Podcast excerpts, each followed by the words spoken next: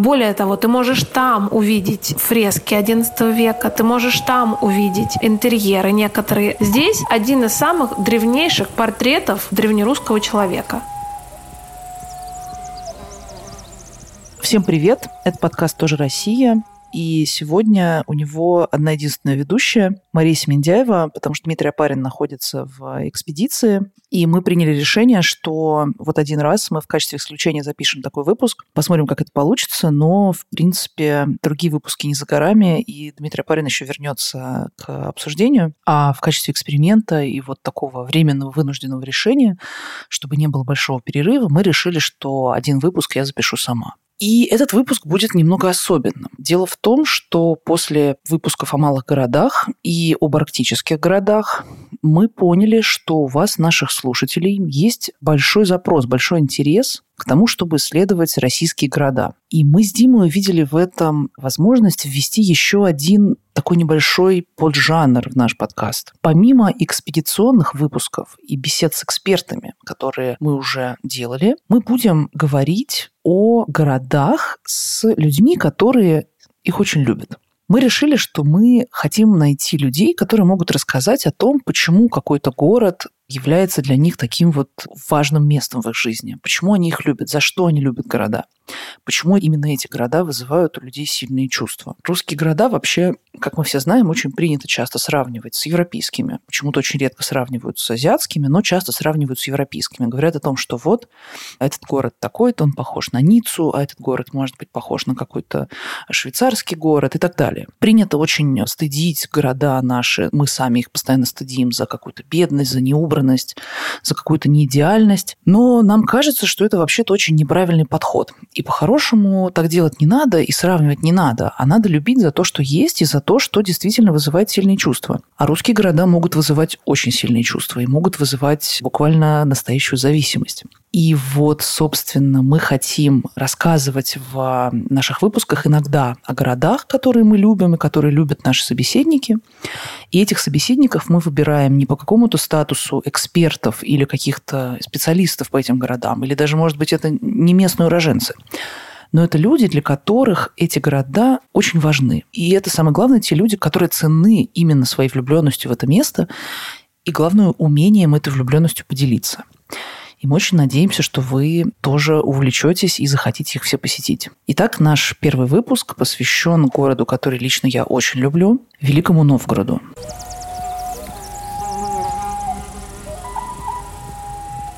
Это город, который был основан в IX веке это, вообще-то говоря, один из самых древних городов на территории нашей страны. Это один из центров домонгольской Киевской Руси, где сохранился буквально вот такой неоспоримый шедевр древнерусского зодчества это собор Святой Софии, который называется иногда просто Софией. Собор, который восходит вообще-то к аналогичному собору в Киеве, а тот уже, в свою очередь, восходит к не менее знаменитому Великому собору Святой Софии в городе Константинополе, ныне Стамбуле, который называется Айя София сейчас. И вообще-то недавно стал мечетью, но от этого не утратил ни своей великой архитектуры, ни своей истории.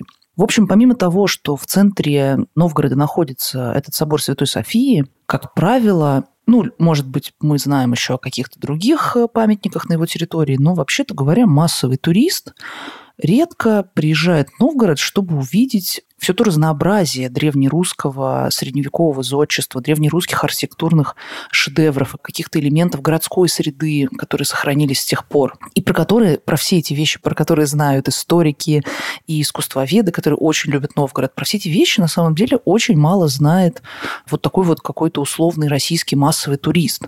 Удивительно, но Новгород сохранил огромное количество маленьких и крупных средневековых храмов, земляные валы, какие-то удивительные маленькие музеи, в которые будет очень интересно зайти, какие-то внезапные открывающиеся виды, которые захватывают дух. И все эти вещи известны небольшому количеству людей. Новгород не наводнен туристами, хотя мне это лично очень странно. И, наверное, хорошо, что не наводнен, но тем не менее поразительно, насколько он как-то пребывает вот в таком вот забвении, и туда ездят как будто бы только какие-то избранные люди, хотя это не так уж и сложно, и кажется, что он немного затерян где-то между Петербургом и Москвой. И, в общем, чтобы исправить эту несправедливость, я решила поговорить с Марией Седовой. Мария – искусствовед и сотрудница Третьяковской галереи, которая впервые оказалась в Новгороде в детстве в археологической экспедиции с ее родителями. И с тех пор неоднократно возвращается в Новгород, каждый раз открывая для себя что-то новое.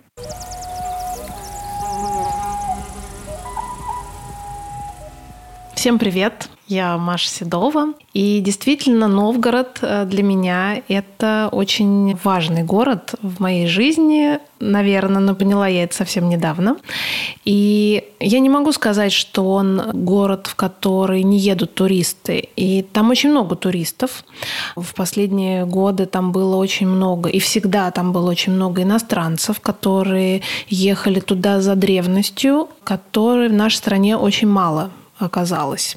Особенно той древности, которая есть в Новгороде. Об этом, наверное, мы можем сказать более подробно, но именно эта древность интересует европейцев. И для нас, для наших соотечественников, иногда эта древность неожиданна. Они не знают о том, что она находится в Новгороде. Они не знают даже, что она есть в России, такая древность. То есть она совершенно равна европейской древности. Это XI век, это XII век, которого в нашей стране очень мало, к сожалению, благодаря советской власти. Потому что она избавилась от этой древности. И, ну, например, э, начнем с того, что в Новгороде главный памятник, к которому идут люди, даже которые приезжают в Новгород на один день или проездом, это София Новгородская ну, все-таки люди идут в Кремль, в Новгороде есть Кремль, и там стоит София. И сразу туристам, которые не связаны никак или связаны с историей, или едут туда специально, им рассказывают, что в Древней Руси было три Софии. Это София Киевская, София Полоцкая и София Новгородская. И если чуть-чуть погружаться в историю, хорошо, нужно сказать, что был город Киев, который был главным городом Древней Руси когда-то, и в нем был построен храм, посвященный Софии. И позже, когда Русь стала разделяться на небольшие княжества и стали уходить сыновья или внуки, в общем, тех первых князей, которые стали основывать свои города и свои княжества, они всегда мечтали о той Софии, и они мечтали о том Киеве и о тех городах, которые остались там, в той земле. Поэтому нас есть несколько городцов, есть э, несколько Софий.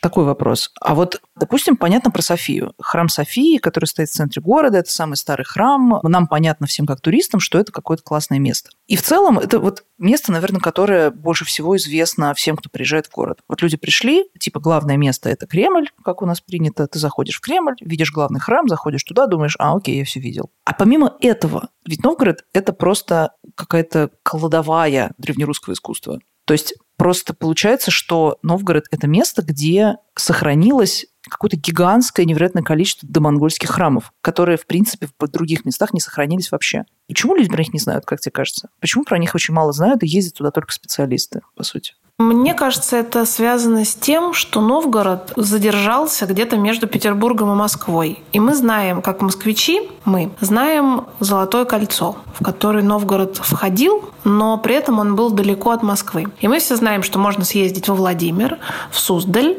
и там увидеть вот эту самую Древнюю Русь. Покрова на Нерли, которая там была на всех календарях и постерах в школе. И, казалось бы, Новгород тоже был на них. И мы знаем, что была София и какие-то церкви вокруг нее. Но, наверное, об этом никому не рассказывали, что, приезжая в Новгород, вы проделываете тот самый путь старой дороги, по которой ехали купцы, по которой ехали путешественники из Москвы в древний Новгород. Может быть, он чуть-чуть по-другому сейчас идет из-за этой новой трассы и вообще из-за трассы Москва-Петербург, но в целом он идет совершенно так же через Тверь, Торжок, чуть-чуть раньше он шел на Старую Руссу, а приходит в Новгород. И вы приезжаете в ту самую историю. И об этом, наверное, никому не говорили, что вы можете там ее найти. Ну а где про нее говорить, собственно? Откуда про это люди могут знать? Не очень понятно. Где наши люди узнают о том, что есть древняя история? В школе? Ну, в школе, наверное, да. Или кто-то в университете, может, узнает. Или прекрасные люди, которых я очень уважаю, вот эти вот дамы, которые ездят в туристические поездки по России. И они хотят все это узнать, они хотят это увидеть. И иногда совершенно с таким удивительным рвением, которое неизвестно откуда берется. И они этого не знали в юности, в школе, может быть, они что-то слышали, потому что ну, в нашем поколении Новгород был на каких-то учебниках. И и говорили.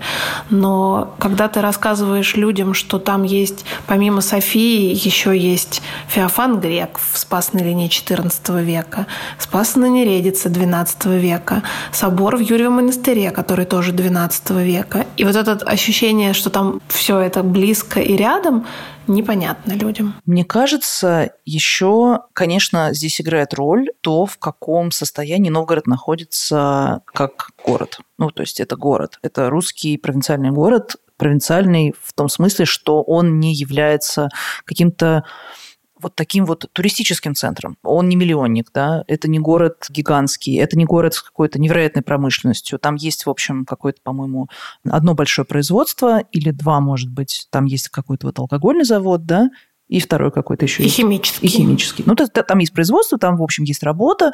Это крупный центр довольно, но это, тем не менее, не какой-то город, куда люди, например, стремятся приехать работать, да. Наоборот, может быть, оттуда люди уезжают в Петербург, да, там, или куда-то еще. Там есть какие-то локальные энтузиасты, которые поддерживают интерес да, к культуре, еще что-то, но Новгород не звучит никогда как центр какого-то процесса. Да? Мне кажется, мы должны сказать, что Новгород когда ты в него приезжаешь, или если хочешь о нем что-то узнать, нужно попытаться ощутить на себе все эти исторические вехи, которые там происходили. Мы начинаем понимать, что туда призвали варяг. Легенда это или настоящая история, но она есть. Потом новгородцы изгнали князя и стали демократическим, но, тем не менее, городом-государством, которое решало э, вопросы внутри себя. И у них был архиепископ, купцы, люди, которые жили и внутри валов, и в, в посаде, это пространство вокруг валов города, и решали эти вопросы. Потом Новгород совершенно самодостаточный торговый город, который находился на пути из Варяг реки. Это тоже сейчас уже спорная история, но это... В общем, даже если это не так, но, в общем, этот путь из варяг греки – это главный торговый путь в средневековой Европы, который соединял Константинополь и Северную Европу, по которому везли всевозможные товары. И Новгород участвовал в этом пути и в этом процессе, как никто другой, как никакой другой город. И, э, то есть, Новгород – это торговый город, это независимый город, это город богатый, богатый, и это город, противостоящий Москве, когда Московское княжество начинает свое путешествие к объединению Руси, то есть э, к созданию Российской империи. И Иван III завершает его уже потом, но Иван III как бы э, это в каком веке? 15. 15 15 Ну, то есть, в общем, Новгород всегда противостоял большому количеству желающих там поторговать, но и одновременно желающих как-то влиять на то, что там происходит, и как минимум Московское княжество в какой-то момент вступает в прямое противодействие с той какой-то сложившейся системой, которая существовала в Новгороде. И так как Москва начинает постепенно присоединять разные княжества, то постепенно доходит и до Новгорода, и вот где-то, получается, после XVI века Новгород постепенно теряет свое прежнее значение. Но он теряет свое прежнее значение и... Ну, как независимого ну, места вообще для как, торговли как, как, независимого субъекта. Да, но, то есть мы должны понимать, что Новгород – это супер важное историческое место, в котором происходило множество исторических событий, важных для России, которые совершенно имеют такое же значение, как Москва, и все права имел э, стать... Такой же точно стать, столицей. Такой же точно столицей границей, и мы могли бы сидеть э, там сейчас. Было бы неплохо, кстати.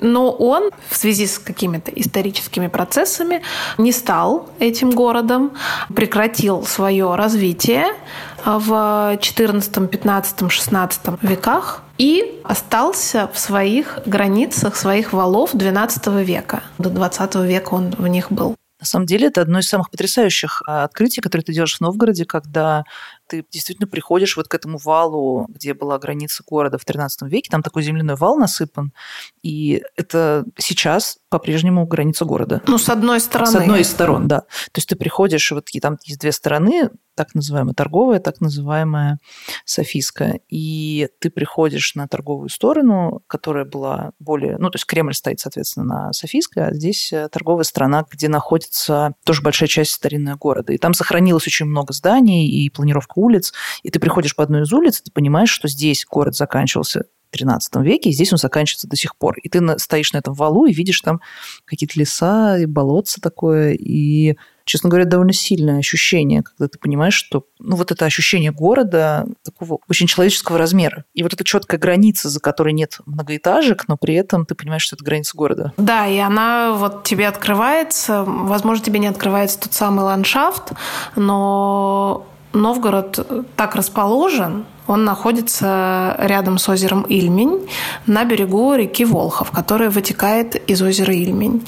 И Новгород находится на двух берегах, на левом и правом берегу реки Волхов. На левом берегу находится Софийская сторона с Софийским собором, Кремлем, Детинцем, как он назывался в Древней Руси. А на правой стороне находится торговая сторона, на которой находится дворище и торг. Собственно, место, где находились лавки, где шел торг, где торговали, где находятся церкви, относящиеся к торговле. И все это окружено валами с двух сторон реки. И город делится на пять концов. Концы – это как, как районы. Три конца на Софийской стороне и два конца на торговой торговой стране. И э, сейчас, конечно же, город вырос и растет, и это боль всей России, что ты попадаешь в новые районы, и ты не понимаешь, где ты находишься в Владивостоке, в Новосибирске, в Архангельске, в Москве, и иногда у тебя ощущение, что ты посетил один и тот же город. А когда ты стоишь напротив универмага «Лента» на пересечении э, Советской и ну, какой-то марксистской улицы. И это, конечно, печаль э, нашего градостроительства, но что поделать.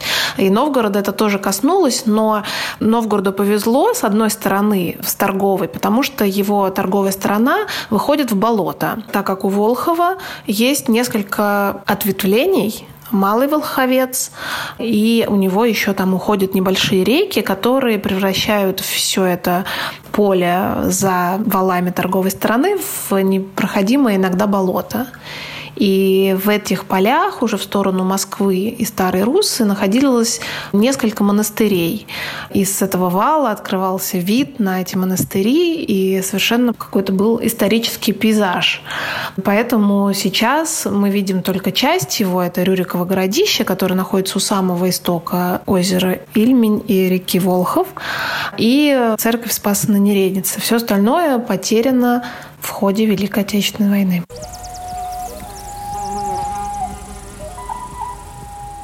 Вот Великая Отечественная война, я так понимаю, конечно, очень серьезное оказала влияние на внешний вид вообще многих городов, конечно же.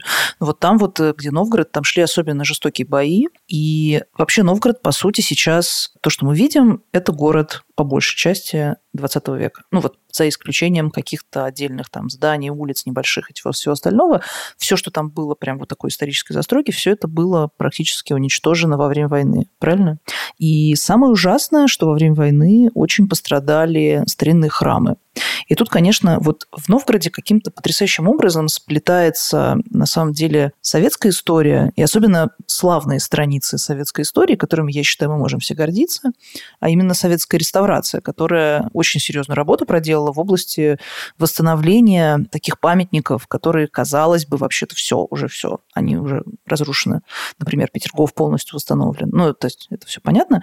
А вот в Новгороде сейчас мы можем выходя из города, пройтись по нескольким очень важным храмам, которые на самом деле лежали в руинах после Великой Отечественной войны. Вот расскажи, пожалуйста, что это за храмы? И мне кажется, судя по тому, как мы с тобой там были вместе, и с другими людьми я тоже там была, там обычно примерно от нуля до трех посетителей у этих храмов, что меня просто поражает, потому что по мне, так там должны быть туристические автобусы.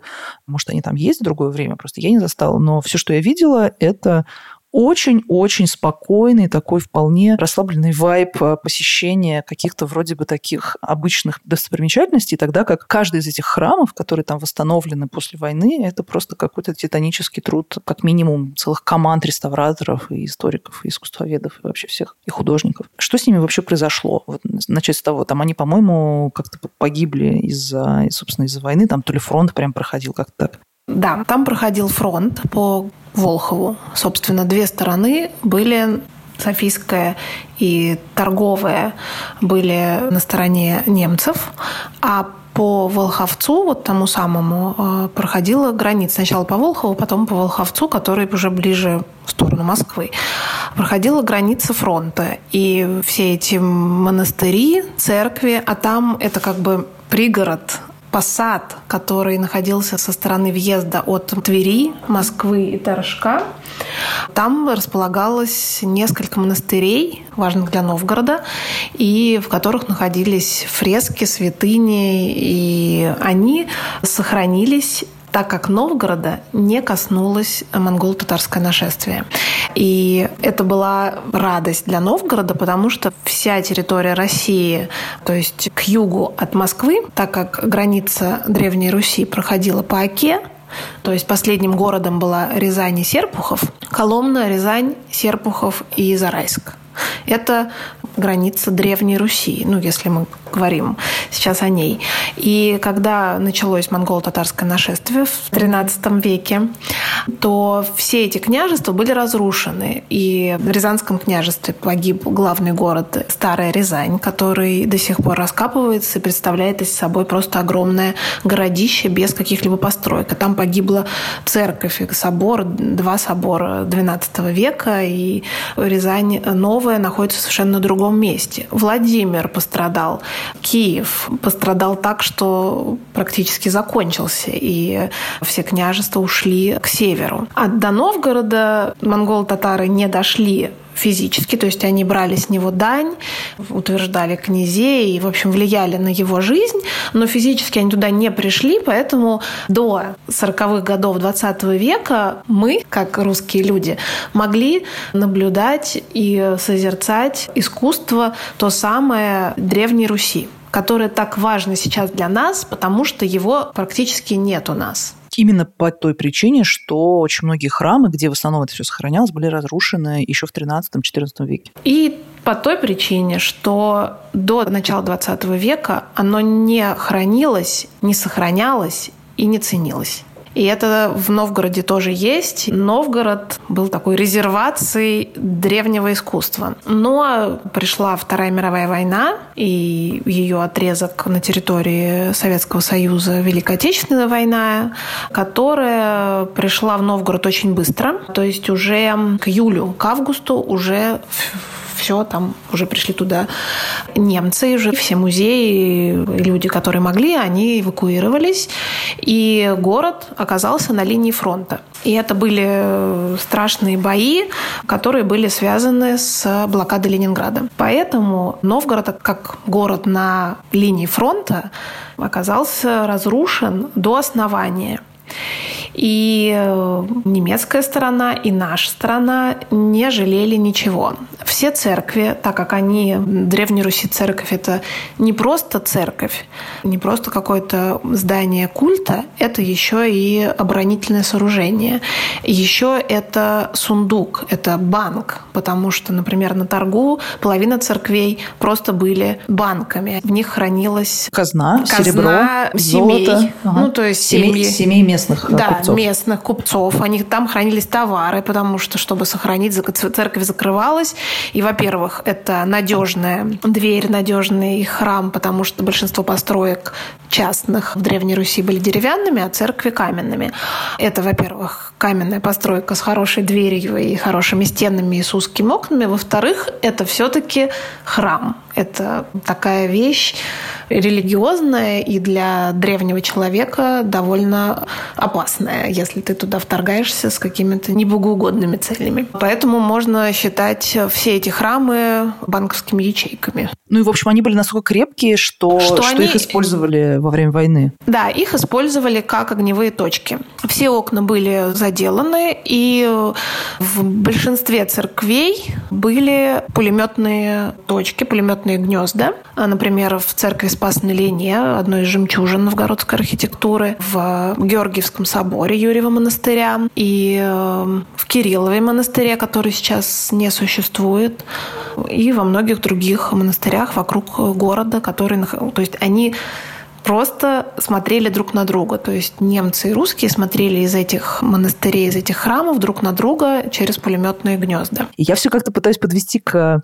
реставрации, к тому, что после войны эти храмы были в руинах. А они были разрушены все, мне кажется, чуть, может быть, выше фундамента да? Ну, или чуть выше человеческого роста. Ну, чуть выше человеческого местах. роста. То есть их расстреляли, потому что они как минимум там всегда были на виду, потом там, в общем, везде были эти огневые точки, которые нужно было уничтожить и их уничтожили. И после этого, после войны, в общем, советские реставраторы вот буквально по крупицам, по буквально частицам собрали все эти росписи, которые осыпались с этих храмов, в общем, разобрали все эти завалы, и некоторые из этих росписей восстановили буквально вот полностью. Например, фрески Спаса на Ковалеве, мне кажется, храма и Спас на Нередице, который тоже там до сих пор стоит. Там что-то тоже до сих пор можно посмотреть. В общем, в каждом из этих пригородных новгородских храмов кстати, давай их еще раз назовем, как они называются, которые обязательно нужно посетить. Обязательно нужно посетить Спас на Нередице, Спас на Ковалеве и деревню Волотова, в которой тоже стоит церковь. До недавнего времени, даже в моем детстве, когда вот как раз я была впервые в Новгороде, она была разрушена, и недавно совсем она открылась, и все фрески на месте. В Ковалево нету фресок внутри, потому что они находятся на, в музее, на торгу в церкви Георгия на торгу. Дело в том, что как раз после войны, даже не после войны, а прямо в конце войны Новгород предъявили на Нюрнбергском процессе как главную потерю Советского Союза. Я, кстати, не знала про это вообще ничего. И предъявили они не что, а церковь Спаса на Нередице. Церковь Спаса на Нередице построена в честь двух умерших князей, князя Ярослава Новгородского, который очень переживал по поводу того, что его наследник... Двух умерших сыновей. Да, его ну, сыновей, которые должны были бы стать князьями, маленькие князья они. И он, соответственно, очень переживал по поводу этого и построил в честь них этот небольшой храм, который находится недалеко от Рюрикова городища, резиденции князей. Так вот, церковь Спаса на Нередице была полностью покрыта фресками XII века. Их успели в начале XX века и до войны прям непосредственно перерисовать, сфотографировать и как-то, в общем, искусствоведы сделали такую разметку, где что находится в этом храме, что в какой части изображено, и даже были изображения перерисованные или отфотографированные. И эти документы были поданы на Нюрнбергский процесс, что вот такая святыня и такой важный памятник XII века потерян в Советском Союзе. Советский Союз так бережет памятники. И вот, пожалуйста, вот такое вот произошло. И после войны в Новгород устремились реставраторы и были выделены, видимо, какие-то средства для возрождения города. Это было связано с тем, что он как-то прозвучал на Нюрнбергском процессе? Или это было связано с, просто с какой-то горем утраты? Или это было, ну... Я думаю, что это было связано с тем, что Советский Союз решил на нем отработать какую-то историю про древности, про сохранение и про картинку того, что вот у нас такая древность, мы ее сохраняем, показываем, приезжайте, смотрите, вот мы, что бы ни случилось, мы прожили войну, но мы сейчас все возродим и отстроим заново. И в Новгород приехали специалисты, и тут там обнаружили первую берестяную грамоту. Ну, да, мы не сказали о том, что Новгород это, помимо своего географического положения, Новгород обладает удивительным историческим и археологическим значением для истории России и тоже благодаря своим болотам. Потому что почва в Новгороде очень водянистая, очень мокрая, и в ней сохраняется органическая культура. Практически нигде она не сохраняется, а примерно после курса школы мы знаем, что если поместить какой-то предмет в воду или в какое-то влажное, некомфортное состояние, лишить его кислорода, он очень хорошо сохранится. И вот Новгород как раз обладает теми самыми болотистыми почвами, которые сохраняют э, эту органику и удивительные предметы быта. И это было обнаружено еще в начале 20 века, я думаю, что даже раньше. И, но масштабные раскопки начались перед самой войной и сразу после. Ну, особенно после. Это связано с экспедицией Артемия Владимировича Арцеховского, который возглавлял новгородскую экспедицию и занимался изучением города после войны. В Новгороде раскопы очень глубокие. Это действительно несколько метров вниз. И там внизу находится город. Это мостовые дома, содержание этих домов, участки домов, которые сгорели, целые усадьбы, в которых непрерывно шла жизнь от нескольких десятилетий до нескольких веков. Можно проследить эти усадьбы, и археологи этим занимаются, пишут об этом истории. И в Новгороде была найдена берестяная грамота. Берестяная грамота – это средневековая СМС, средневековая телеграмма, средневековое письмо и вообще средства связи.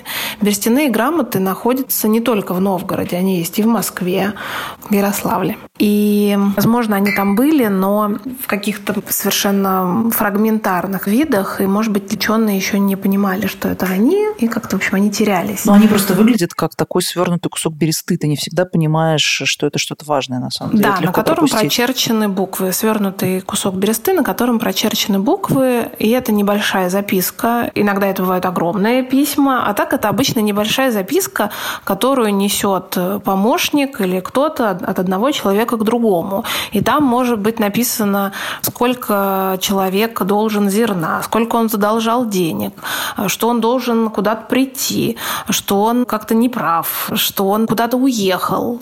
В берестяных грамотах находятся любовные записки. То есть явно какая-то дама пишет о том, что к ней не приходит мужчина. Она его ждет, зовет, а он не приходит. И как же так? Значит, он ее разлюбил. Совершенно современная история. Ну, в общем, подобные записки отражающие какую-то часть интересной истории. Мне просто кажется, что вот даже если в Новгороде не видишь эти вещи, то есть ты не видишь эти грамоты, то есть ты ходишь по примерно той же улице, потому что, например, на торговой стороне, да, там сохранилось буквально даже рисунок улицы, то есть там улицы примерно так же проходят, и хотя бы я ошибаюсь, да? Я ошибаюсь. Ну, короче, неважно. Я думаю, что даже если улицы проходят не совсем так же, но тем не менее это одно и то же место. И, условно говоря, человек, который написал какую-то из берестяных он мог ходить на службу в Софийский собор или, например, бывать в церкви Спаса на Нередице. И вот это вот вот эта какая-то невероятная живость истории в этом месте, она, мне кажется, совершенно уникальной. То есть еще одно такое место сложно себе представить, потому что еще очень важно, что Новгород – это не Ярославль, это не какая-нибудь Кострома да, или Ярославль, которые были очень важными городами в XIX веке, и они уже вот эти свои мощью XIX, там, XVIII века и начала XX, они уже очень сильно забивают вот этот флер Средневековья. А Новгород, он как-то так вот удивительным образом, я говорю, мне кажется, что это город, который совмещает самое лучшее, что могло с ним случиться в советское время, ну, именно в плане культуры, и самое лучшее, что могло с ним случиться в средние века.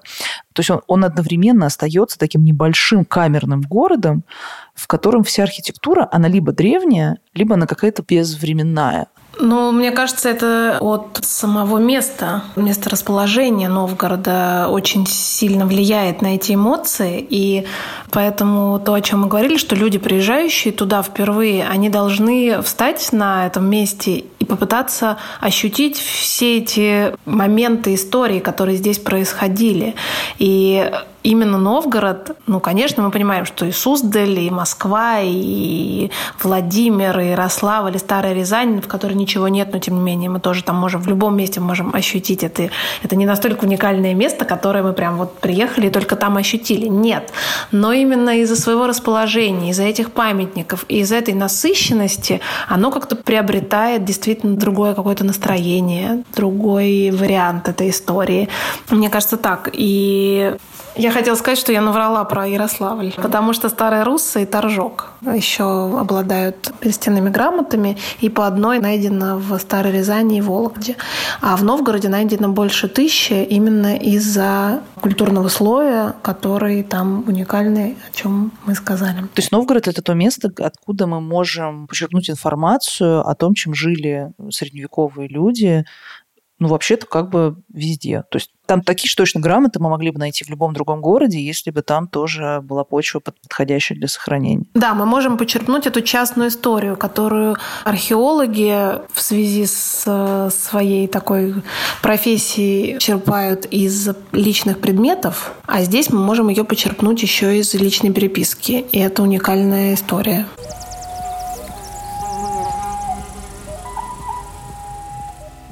Слушай, ну а вот еще вообще про личную историю. Ты, значит, впервые в Новгороде оказалась в детстве, потому что к Новгороду и к археологии имеют непосредственно отношение твои родители, которые замечательные люди и копают памятники Древнего Новгорода уже много лет. Расскажи, пожалуйста, а вот эта вот новгородская экспедиция, для меня это всегда было какое-то такое чрезвычайно романтическое название места и вообще все вместе. Я была один раз в экспедиции в Новгороде, когда я училась в университете. Больше я там не копала ничего, но вот вообще Новгород – это город археологов, конечно. Это правда или археологи на самом деле себя там тоже чувствуют как-то пришлыми людьми? Или они такие думают, это наш город, это то место, где мы себя чувствуем как дома? Я думаю, что археологи чувствуют там себя совершенно как дома, и Новгород по-другому оживает летом, когда там начинается экспедиция. Новгородская экспедиция одна из старейших экспедиций в России сейчас. И действительно, я туда попала первый раз в 14 лет, так как мой папа, Владимир Валентинович Седов, он занимается архитектурной археологией. Это не совсем та археология, про которую мы говорили с берестяными грамотами и раскопами, но она близка, так как это археология, которая занимается раскопками зданий, в том числе в большей части это церкви и монастыри, которые находятся и в городе, и за городом. И во времена моего детства мой папа занимался раскопками Софии Новгородской и Никольского собора, еще одного храма XII века, на торговой стороне, на торгу. Это последняя постройка, которую сделал князь в Новгороде. После этого он съехал на Рюриково городище и э, там находился. И когда я приехала в Новгород, мне казалось, что это ужасная со мной произошла история, потому что свое счастливое детство в то время я проводила на берегах Оки, рядом с небольшим городом Касимовым в Рязанской области. Там находится деревня, из которой родители моей мамы, и там у нас есть дом, и мы там проводили время, купались в Оке и ничего не делали. А здесь меня вырывают из этого приятного мира, ничего не делания и отправляют в Новгород, который я совершенно не знаю, я там никого не знаю, заставляют читать книжки, общаться с какими-то людьми и еще и интересоваться археологией. Потому что в Новгороде всегда была такая традиция, что все дети археологов работают на раскопе. И им за это даже платили деньги. Они проводят там по полдня, ну кто-то, если постарше, могут и целый день, то есть с 9 утра с перерывом на обед и до вечера дети совершенно как равноправные члены экспедиции работают там и занимаются кто чем может. То есть кто-то, например, умел уже к тому времени рисовать и зарисовывал какие-то находки, которые доставались, мылись и зарисовывались. Кто-то, в общем, работал с нивелиром, аппаратом, который меряет высоты и слои. кто-то просто перебирал землю, чтобы там что-то найти. А В что общем, делала ты, Маш? Меня тоже отправили на раскоп. Со мной вместе пошла мама и начальник раскопа. То есть у раскопа есть начальник, и внутри раскопа есть еще квадраты, которые там делятся, и в них у каждого там, ну не у каждого, там несколько человек на один квадрат, чтобы следить, там не было, чтобы не было перекопов, и вообще, чтобы не было беспорядков на раскопе. И нас с мамой, этот начальник раскопа или квадрата, я уже сейчас не помню, сказал, я сейчас вам дам очень классное место, чтобы вы обязательно что-нибудь нашли, чтобы девочке было не так скучно и не так тоскливо. Это помойка. Это древнерусская помойка, там классно. Поэтому сейчас вы туда отправляетесь. И мы туда отправились, вот в какой-то угол этого квадрата, раскопа, и там действительно была слишком прессованная земля, и, в общем, мы там ее стали перебирать. Ну, потому что мы знаем, как и в нашей помойке можно обнаружить там бриллианты и удивительные вещи. Особенно, например, берестяные грамоты находятся в помойках, потому что человек шел, бросил ее или себе под ноги на мостовой, они часто находятся, или как раз вот в таких помойках, потому что он там почитал и бросил в помойную яму, порвав иногда ее. И, в общем, мы там с мамой э, сидели над этой помойкой, и к нам прибежали иностранцы, которые изучали почвы, почвоведы, но которые изучают древние почвы. Они были, по-моему, англичане. И они прям были в восторге от этой новгородской помойки, потому что они говорили, какой запах, какая прекрасная текстура, какая прекрасная помойка, и как вам прекрасно повезло. Запах в плане, что она еще воняла с 14 Да, века? она воняет по-другому, чем культурный слой. То есть как она бы- пахнет иначе? Ну, там, да, всякие органических больше. Это не просто земля, которая просто но- ногами стоптана, а еще там всякие другие. Насыщенность органических веществ там повышена. Я была, конечно, в ужасе, хотя мне какие-то там заплатили деньги. Ну, когда 90 это какие-то там рубли, там 30-40 уже что-то было там. Мы сейчас, наверное, не вспомним, да? Ты себе купила какой-нибудь юпи или что-то такое? Да, наверное, что-то я себе купила, но была все равно очень не рада от этого. Плюс мы ходили на базу, новгородская экспедиция до сих пор располагается в Знаменском подворье. Это пространство внутри города, которое находится рядом со церковью Спаса на Лине. Там находится Знаменский собор, из которого, из, в общем, из старого собора, сейчас это собор XVI века, до него был старый собор, и оттуда икона знамени, которая главная икона Новгорода, сейчас она находится в Софийском соборе, ее можно увидеть. Эта икона важна для истории Новгорода, так как когда в Новгород пришли войска Суздальского княжества с целью борьбы, эта икона защитила город. То есть ее подняли, и она стала таким знаменем. Именно она двусторонняя, и, как многие иконы древнерусские, использовалась, видимо, в крестном ходе или, в общем, для выноса из церкви, из храма. Сейчас она находится в Софийском соборе, около алтаря, ее можно увидеть.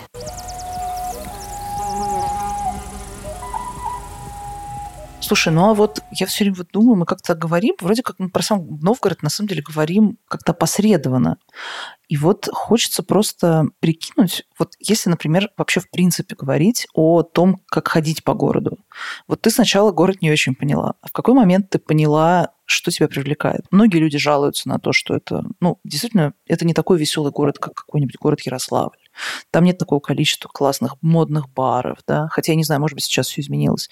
Но сейчас вообще непонятно, что с барами, но тем не менее... В общем, там нет вот этой вот общественной жизни, такой молодежной общественной жизни, которая присутствует там, опять-таки, повторюсь, там типа в Костроме и Ярославле, условно говоря, если мы их сравниваем по древности, да, с какими-то такими вот городами из княжеств или там в любом другом городе крупном. А в Новгороде вот как-то такое все время ощущение, что там как-то с этим не очень. Там нет такого вот какого-то веселья безудержного. И параллельно с этим есть такое чувство, что там, в принципе, можно встретить каких-то не самых приятных людей. Хотя со мной не было таких казусов, но многие мои знакомые как-то вот не поняли. Они говорят, что вот, там какие-то, не знаю, неприятные гопники были, там еще кто-то, какие-то там люди неприятные. Кто-то там, например, рядом служил. И у этих людей тоже не очень приятные воспоминания о Новгороде. Как надо пройтись по Новгороду, чтобы понять, собственно, что в нем такого особенного? Я бы советовала начать с самой дороги, потому что дорога в Новгород – это само вот действие дороги, нужно его как-то прочувствовать. Например, в нашем случае мы приезжаем из Москвы. Мы можем приехать тремя путями. Мы можем сесть на поезд ночной на Ленинградском вокзале и утром оказаться в Новгороде, выйти на вокзале, который построен после войны архитектором Евейном и такой создан из некоторых образцов новгородской и древнерусской архитектуры. В общем, такая игрушка, сам вокзал покрашен в белый цвет. И, в общем, вы выходите на этом вокзале, идете по небольшому бульвару, пересекаете валы и заходите в город и попадаете к Кремлю. Это первый вариант, то есть раннее утро, когда вы пересекаете город пешком, потому что брать такси, даже ну, обычно все живут где-то рядом, и в общем, вы можете пройтись пешком ранним утром по совершенно незнакомому, но, я надеюсь, городу, который должен провести приятные впечатления, особенно утром. И приходите вы к Кремлю, к Детинцу, к Софии и, в общем, к Волхову. А второй вариант тоже по железной дороге, только вы можете поехать на Сапсане и доехать до станции Чудово, которая находится примерно в 100 километрах от города, даже меньше. Это где-то час-полтора езды. Сапсан идет три часа до этого станции. Потом можно взять такси и доехать э, до города во время поездки на поезде. Ну, как бы это не ночной поезд, а дневной, поэтому вы увидите, как меняется пейзаж.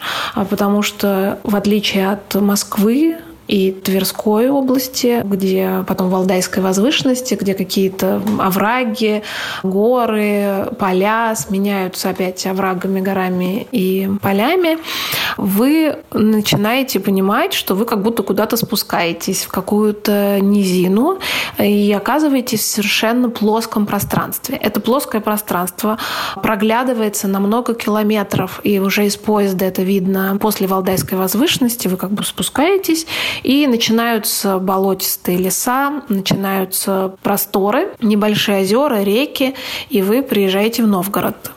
И третий вариант – это просто по шоссе, по дороге, на машине. И там вы тоже это ощутите. Даже если будете ехать по платной трассе, это ощущается, потому что действительно после Валдая какая-то начинается другая природа. Меняется рельеф, меняется пейзаж, меняется горизонт. И действительно Новгород оказывается в таком блюдце, как само озеро Ильмень, похожее на какое-то блюдце, заполненное водой. И видны все берега, дальние какие-то церкви, дальние деревни, и вы приезжаете в Новгород. И вот это ощущение, это первое, наверное, ощущение города, которое нужно попробовать понять. Наверное, может быть, с первого раза это не получится, особенно, наверное, на машине, но можно как-то попробовать это ощутить, посмотреть по карте, где вы, и как-то попытаться представить, что вы действительно спускаетесь в какую-то такую огромную долину, совершенно плоскую.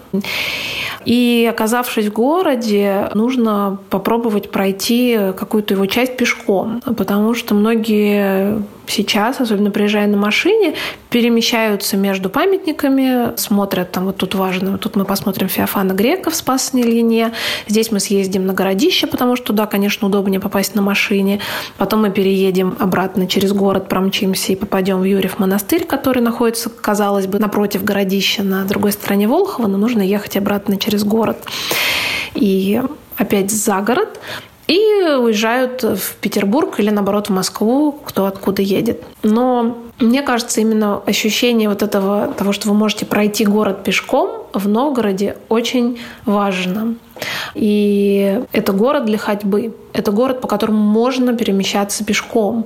И я думаю, что немного таких сейчас городов в России. Нам пытаются сделать так, что Москва должна быть таким городом, но все-таки она пока не является. Просто расстояния такие, что ты да, вряд ли пройдешь их пешком. ну, как бы центр вы, наверное, Ну, ты можешь можем... погулять, да, но именно перемещаться вряд ли. А в Новгороде можно совершенно спокойно в городе именно по тем местам историческим вы можете совершенно спокойно перемещаться пешком, заложить какие-то маршруты и обойти город ну, в один, если у вас там есть один-два. Лучше всего для первого знакомства это три дня.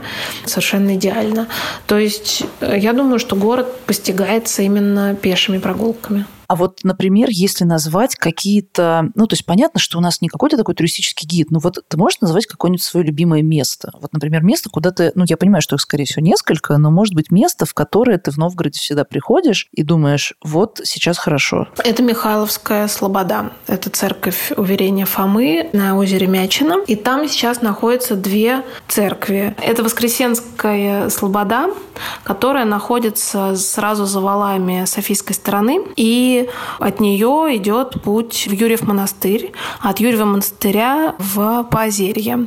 Земли, которые находятся на берегу Ильмень-озера. В этой Воскресенской Слободе сейчас стоят два храма. Иоанна Милостива и Уверение Фомы. Рядом находится озеро Мячина и берег реки Волхов. И эти два храма забыты потому что они не относятся сейчас к музею и закрыты, заложены у них входы и окна, чтобы их совершенно уже не разворовали и как-то, в общем, не разрушили до конца, но оба храма находятся в не очень хорошем состоянии, но само место удивительно, потому что вы выходите из ворот Софийской стороны, рядом находится единственная сохранившаяся башня, белая башня валов, а в ней сейчас музей сделан. И проходите чуть-чуть и попадаете в эту Воскресенскую Слободу. Часто там это дачные участки. И, в общем, там идет такая довольно живописная дорога. Вам открывается вид на город, на Валы, на Кремль, на Юрьев монастырь. То есть вы как бы находитесь внутри этого исторического пейзажа и приходите к двум небольшим этим храмам, которые стоят просто в поле, в заросшем рядом с этими дачными участками. И вы понимаете, что вот вы только что, там, например, были в Софийском соборе, там красота, все убрано, вам показывают фрески от 12 до начала 20 века, и вы понимаете, что это великий памятник, и вот вы его посетили. А здесь вы видите эти храмы, они 15 века, в основании у них есть 12 век, но ими никто не занимается, и есть вероятность, что мы увидим их конец. Потому что если дальше с ними никто не будет заниматься, то так это и будет. Но само место удивительно, и я очень люблю этот маршрут, и довольно часто по нему хожу и вожу туда своих знакомых и друзей, которые приезжают. Новгород – это то место, где сохранились самые старые храмы на европейской территории России. Даже, я бы сказала, самые старые каменные здания, сохранившиеся и сохраняющие свою функцию. Это буквально вот э, храм Софии Новгородской, который стоит в центре Новгорода.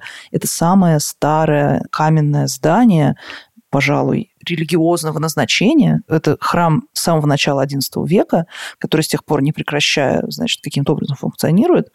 И вот на всей территории России теперешней вряд ли ты найдешь такое же старое здание. Есть мнение насчет, я так понимаю, например, мечети где-то в Дагестане.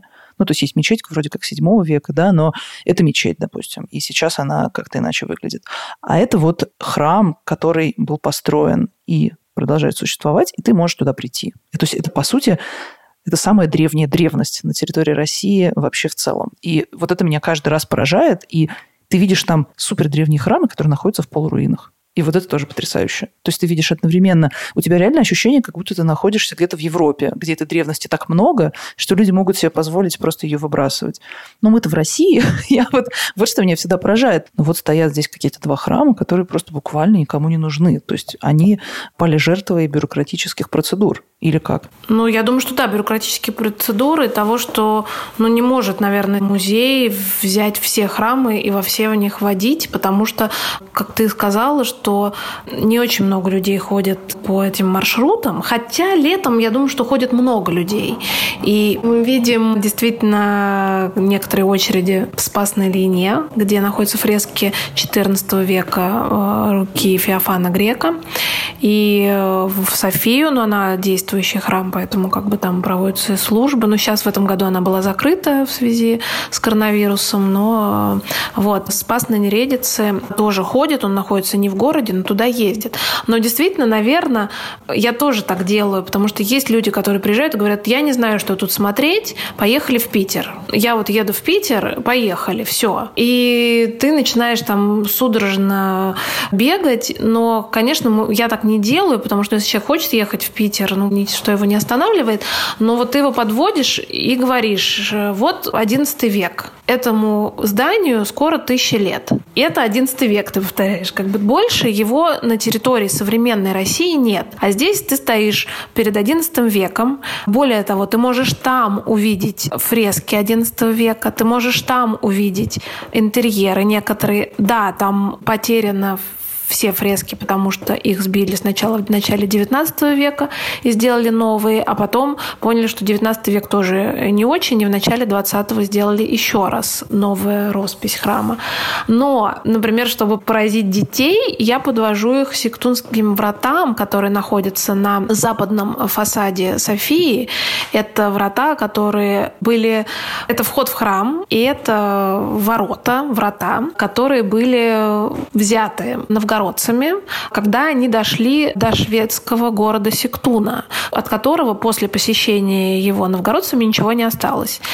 И они взяли эти врата. Эти врата были взяты шведами из города Магдебурга, то есть это работа немецких мастеров. И э, ворота по старинному русскому обычаю были разобраны небольшие кусочки, привезены в Новгород в виде дров и собраны там в их главном храме. То есть это реликвия, это трофей. Ну, это это, да, религиозный да, и военный вот трофей. мы привезли такую классную штуку. Смотрите, ребят. И э, на этих вратах еще раз говорю, что я подвожу туда детей, потому что, ну, как бы, если они хотят поражаться, хотят ехать в Питер, ты их туда подводишь и говоришь, здесь один из самых древнейших портретов славянского древнерусского человека. Автопортретов. Вот он тут самый древний. Вот, пожалуйста, ищи, стой, ищи. И это удивительно, потому что все его ищут, все на него смотрят и смотрят на этот трофей, который висит на храме XI века.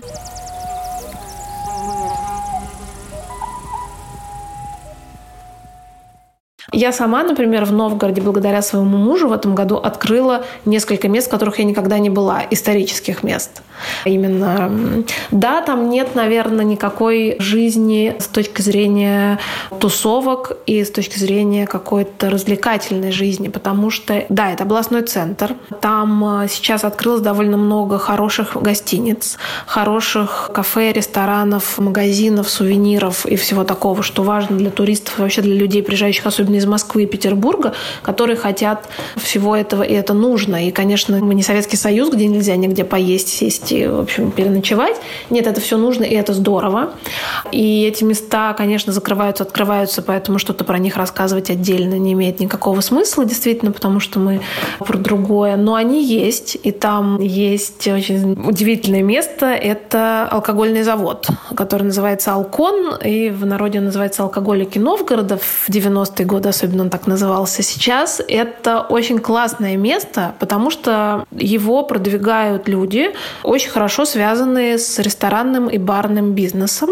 И они просто все э, открыли несколько мест, связанных с этим алконом. Они продвигают эту продукцию, делают из нее коктейли и делают совершенно бары, ничем не отличающиеся, там, если кого-то это интересует, от баров в Москве. То есть вы спокойно можете зайти и также там тусоваться. Ну, кидаться это, в принципе, можно в Новгороде и без баров, по-моему, там есть несколько знаменитых мест в да, том числе. Да, там есть несколько знаменитых мест, которые ведут свою историю с Советского Союза, как кафе «Колобок», где все покупают булки, и в 8 утра вы можете там выпить водки, если очень хочется. И, конечно, Новгород жив благодаря таким местам, наверное, тоже. Но каждый может открыть там что-то свое. В этом смысле это, мне кажется, тот город, где ты можешь вот зайти за поворот и внезапно обнаружить какой-то храм. Например, я там постоянно прохожу мимо каких-то храмов и думаю, какой интересный храм, надо бы зайти. И не захожу туда, потому что я иду, например, куда-то еще. И таких мест там полно, потому что, несмотря на свою, если сравнить с Москвой, крошечность, он настолько насыщен историческими местами, и историческими храмами, как, ну, прежде всего, там все, что сохранилось, это, конечно, по большей части это все-таки храмы. И это при том, что еще половина этих храмов утеряна, закрыта и потеряна. Но все равно сейчас мы можем видеть какую-то часть и она нам кажется огромной. А чтобы посмотреть одни только храмы, например, вот торговой страны, где находится городище и, и торг, где проходила, собственно, Вече Новгородская знаменитая, куда все собирались, чтобы демократическим путем решать какие-то проблемы. Чтобы только посмотреть все храмы этой страны, нужно, я не знаю, за день вряд ли. Ну, за день ну, можно, можно, наверное, можно, можно сподобиться, но в целом это очень тяжело будет, потому что нужно просто на каждый потратить какое-то время, нужно там по ним по всем пройтись. Но вот знаешь, что я хотела на самом деле еще сказать? Надо как-то, наверное, подвести уже к концу. Вот есть какое-то место в Новгороде, которое ты бы сказала, что вообще никто про него не знает, а оно очень крутое? Что вот можно прийти, увидеть и отъехать. Который никто не знает. Большинство людей не знает. Да, такое место есть. Это церковь Никола на Липне. Это затерянный в болотах и островках Ильменя храм, который был с маленьким монастырем. Но туда попасть можно только на лодке. И если говорить каким-то искусствоведческим языком, это образец романской архитектуры на территории России. А если говорить обычным языком, это просто такой одинокий храм, стоящий на острове среди цапель и осоки, возникающий из вообще ничего. То есть кажется, что просто это какие-то бескрайние болотистые берега, а тут перед вами возникает храм. И раньше он был вообще как-то такой затерян. И не то чтобы забыт, туда водились экскурсии, но там долго шла реставрация. И для того, чтобы этот храм открывать и как-то за ним следить. Там наняли местную жительницу, которая жила в доме рядом с этим храмом. Когда-то там была небольшая деревня, видимо. И эта дама занималась э, всякими рыболовными историями в советское время. Ну, то есть рыболовецкие какие-то артели там были, да, и, в общем... И она еще и следила за храмом. И открывала его, и э, туда пускала посетителей. Сейчас этим занимается ее дочь, которая уже тоже в возрасте. И э, сейчас в храме закончена реставрация. И вот в этом году он наконец-то открыт. И церковь Никола на Липне – это первый каменный храм, который был построен на Руси после того, как в нее вторглись татары, татаро-монгольское нашествие, и как бы Русь стала под гнетом Иго, но церковь Николы как бы, да.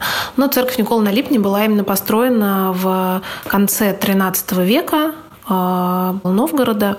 И это место связано с историей Новгорода. Это не просто место, где был основан монастырь уединенное, а это место, в котором была по преданию обретена икона Николы на Липне, то есть святого Николая, который покровитель моряков. И еще эта икона была обретена, потому что в это время новгородский князь Мстислав болел и умирал умирал, в общем, у него какая-то страшная болезнь. И в этот момент плыли купцы, возвращались и увидели, что просто вот на острове в воде лежит икона. И они ее привезли в Новгород, и князь исцелился. Такая вот история связана с этим местом. И на этом месте был основан монастырь, построен храм, посвященный иконе святого Николая. Но сейчас туда, соответственно, можно попасть по воде. Да, сейчас туда можно попасть. Или зимой по льду. По воде, по льду не советую. Это как бы последнее путешествие, которое вы сможете... Что, нельзя по льду пройти зимой? Ну, Ильмень и болотистые берега, они, конечно, замерзают, но сама природа и сами эти просторы, они такие неприглядные и довольно неприятные для путешествий пешком, особенно в зимний период. Ну, то есть лучше все-таки на транспорте каком-то туда приезжать? Лучше взять лодку в Юрьево. Угу. Там находится небольшой, небольшая марина, и там можно нанять лодку, и за 20 минут вас довезут, а вы заплатите за билет этой даме, и есть расписание на сайте музея, когда и в какие часы работает храм. Но это действительно удивительное место, потому что эти 20 минут вы плывете по таким как бы берегам совершенно болотистым, на которых ничего нет – и вам виднеется иногда Юрьев монастырь, иногда проглядывает София с ее золотым куполом, и то есть вы ощущаете какую-то привязку к месту, и, возможно, вы можете представить, что там стояла не только церковь Никола на Липке, но еще а, Сковородский монастырь. Иногда видна Нередица, видно городище, еще несколько монастырей, которые сейчас утеряны, тоже были видны с этого места. В общем, наверное, лучше не рисковать, а поехать на каком-то специальном транспорте.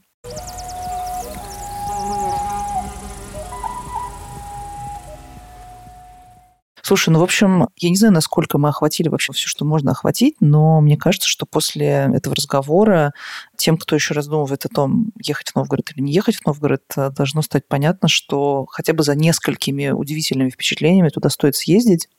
И как минимум это совсем не проходное место на дороге из Москвы в Петербург. И, в общем, это, это не такое место, куда можно заехать на денек и просто кинуть взгляд, хотя так тоже можно, но все-таки, мне кажется, лучше там провести хотя бы два дня остановиться там хотя бы на ночь в местной гостинице. Там есть несколько неплохих гостиниц, довольно приятных, и маленьких, и крупных. И, в общем, Новгород – это такое какое-то, как мне кажется, очень недооцененное место, у которого гигантский потенциал со всех сторон, как на него не взгляни. То есть нельзя сказать, что он недооценен учеными, но мне кажется, что он немного недооценен какой-то вот такой условной широкой публикой.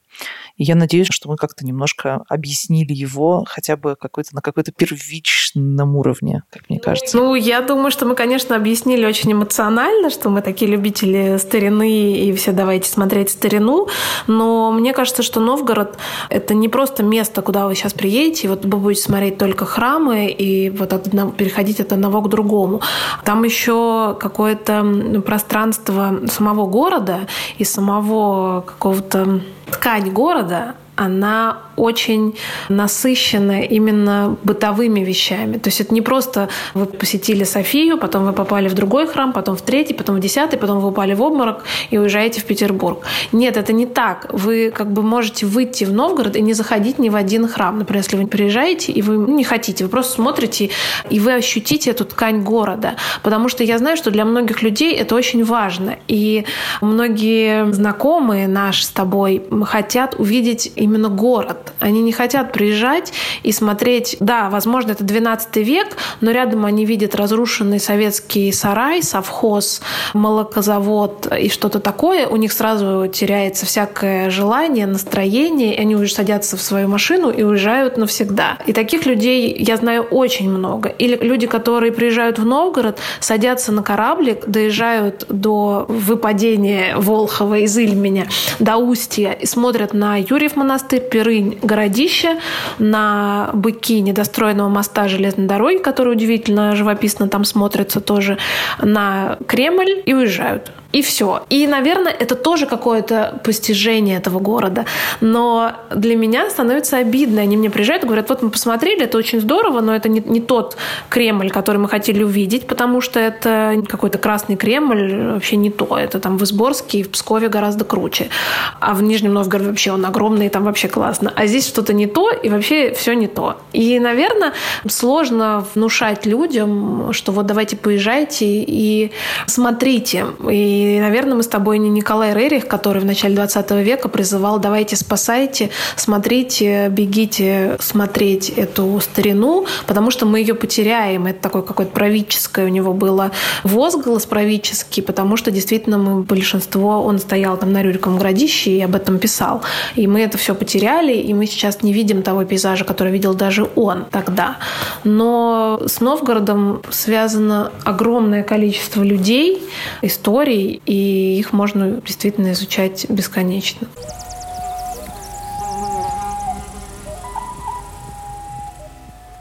С вами был подкаст «Тоже Россия» и Мария Семендяева. Слушайте нас на любых удобных для вас платформах. Обязательно подписывайтесь на наш инстаграм «Тоже Россия». И все упоминавшиеся в этом выпуске интересные статьи, книги, рассказы о памятниках и всякие полезные ссылки вы найдете в описании этого подкаста. Всем пока, до новых встреч!